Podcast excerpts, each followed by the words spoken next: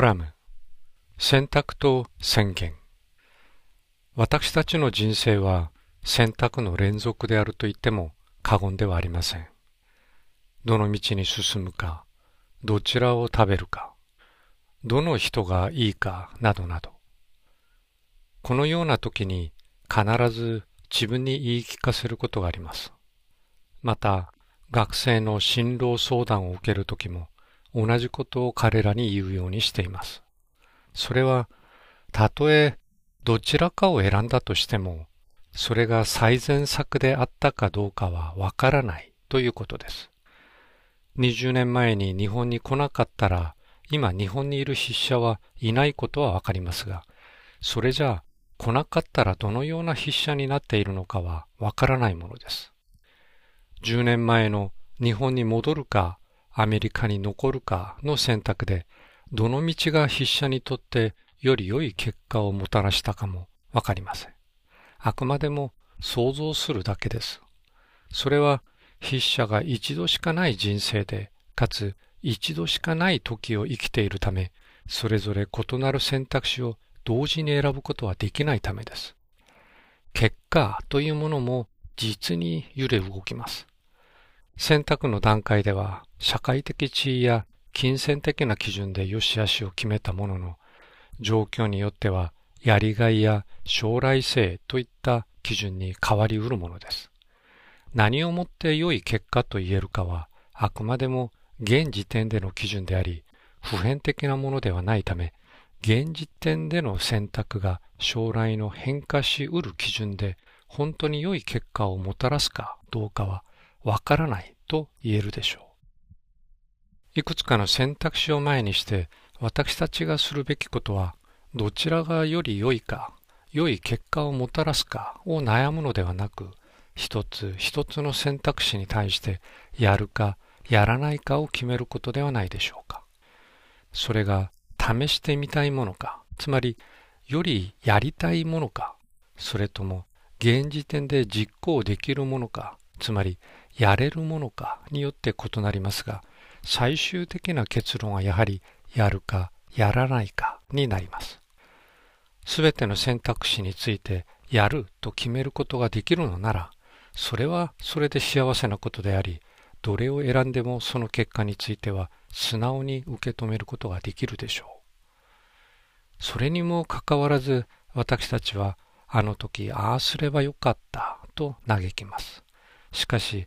過ぎたことにいろいろ思いを馳せることは追憶であり、後悔することではありません。それは前述したように、たとえその道を選び、今の道を選ばなかったとしても、私たちがわかることは結局は一つの結果に過ぎないためです。一方、前述したより良い道以外に、正しいか正しくないかの道の選択もあるでしょう。正しい道の定義にもよりますが、善悪の区別がつく大人であれば、進むべき道は決まっています。問題はその道を実際進むことができたかどうかでしょう。よって、より良い道は基本的には存在するものではなく、あくまでも追憶に過ぎず、正しい道は選んだ本人の価値観の中に存在するものと言えます。すなわち、より良い道も正しい道も究極的にはやるかやらないかに関わる問題なのです。チームが意思決定や評価をする際においても同じことが言えます。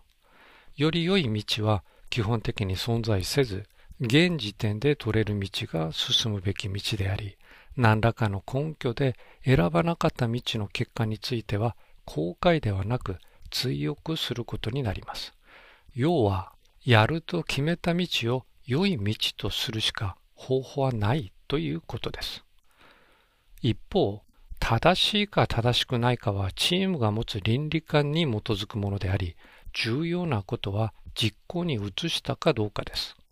ある結果に対する評価は過去選ばなかったことに対する後悔ではありません。将来における安定した成長のために過去の出来事を振り返ってみて、やる糧における失敗要因の繰り返しの防止、成功要因の再現の鍵を探る前向き過程であり、追憶のための戦略的な行動です。個人が人生において下す選択に対する評価は常に可変的であることはすでに述べた通りですが、チームの選択の場合はそれに比べれば楽なものです。それはチームが決めた目標があるからです。目標を達成できたと言える評価基準は事前に公開されるわけですから、チームにおける評価はその基準を満たしているか否かの単純比較作業になります。